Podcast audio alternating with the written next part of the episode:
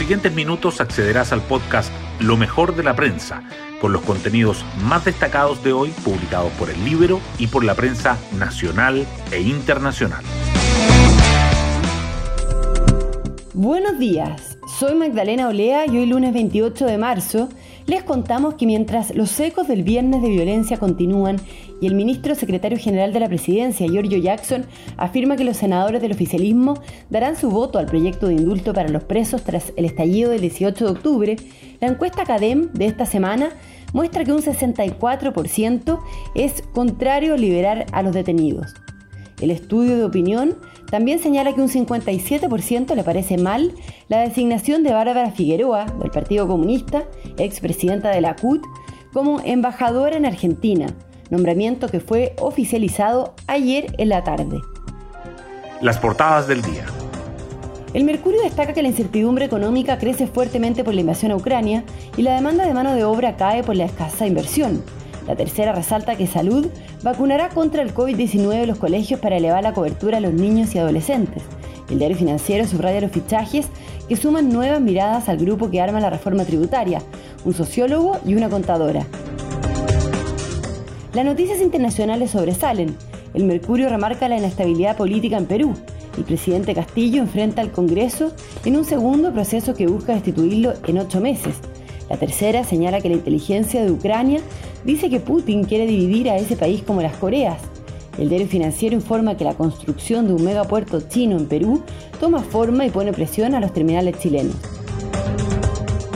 Otros temas destacados por el Mercurio son que los condenados por el crimen del matrimonio Luxinger acceden a salida dominicana en medio de los cuestionamientos al beneficio, que la Comisión de Sistema Político de la Convención aún no logra consensuar una propuesta y que la modalidad híbrida marcará el alegato oral de Chile y Bolivia por el caso del río Silala en La Haya.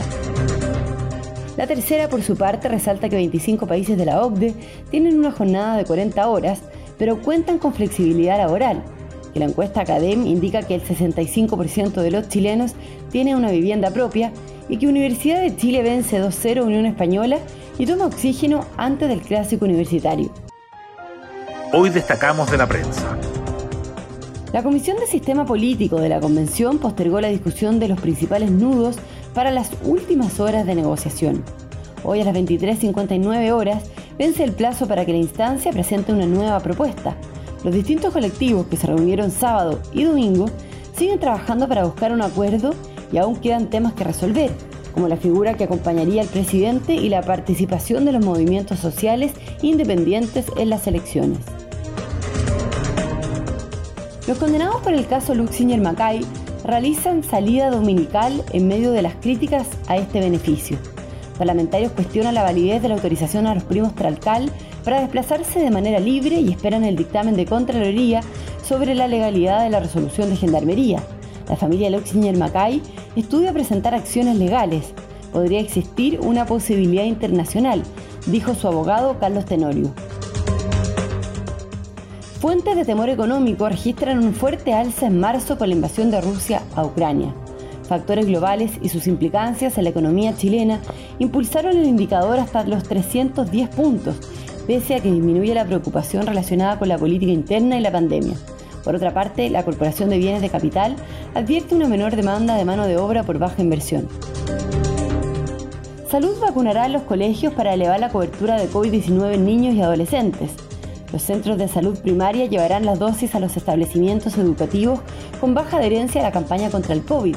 Esto luego de que la nueva comisión de expertos que asesora al MISAL acordara fijar el umbral del 80% de vacunación por curso para validar la eliminación de los aforos en las salas de clase. Otras noticias. Giorgio Jackson se abre a aplazar una semana la votación de proyecto de amnistía en el Senado. Mientras en la Cámara Alta no hay certeza de que cuenten con los votos necesarios para que la iniciativa avance, el ministro de las Express aseguró que los senadores del oficialismo están de acuerdo.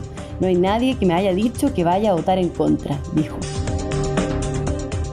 A dos semanas de instalado el gobierno, ¿quién controla el comité político? Partidos del oficialismo han descrito la cita de cada lunes en la moneda, que reúne a dirigentes de las dos coaliciones que apoyan a Boric, como poco relevante, aunque resalta la figura del ministro de Hacienda, Mario Marcel, como alguien influyente en la agenda del Ejecutivo. oficializa la designación de Bárbara Figueroa como embajadora en Argentina. La canciller Antonio Rejuela confirmó que la expresidenta de la CUT y militante del Partido Comunista será la representante de Chile en Argentina, luego de recibir la venia de las autoridades transandinas. Esto pese a que su nombramiento fue cuestionado por la oposición. Y nos vamos con el postre del día. Coda, Señales del Corazón, hace historia con su triunfo en el Oscar.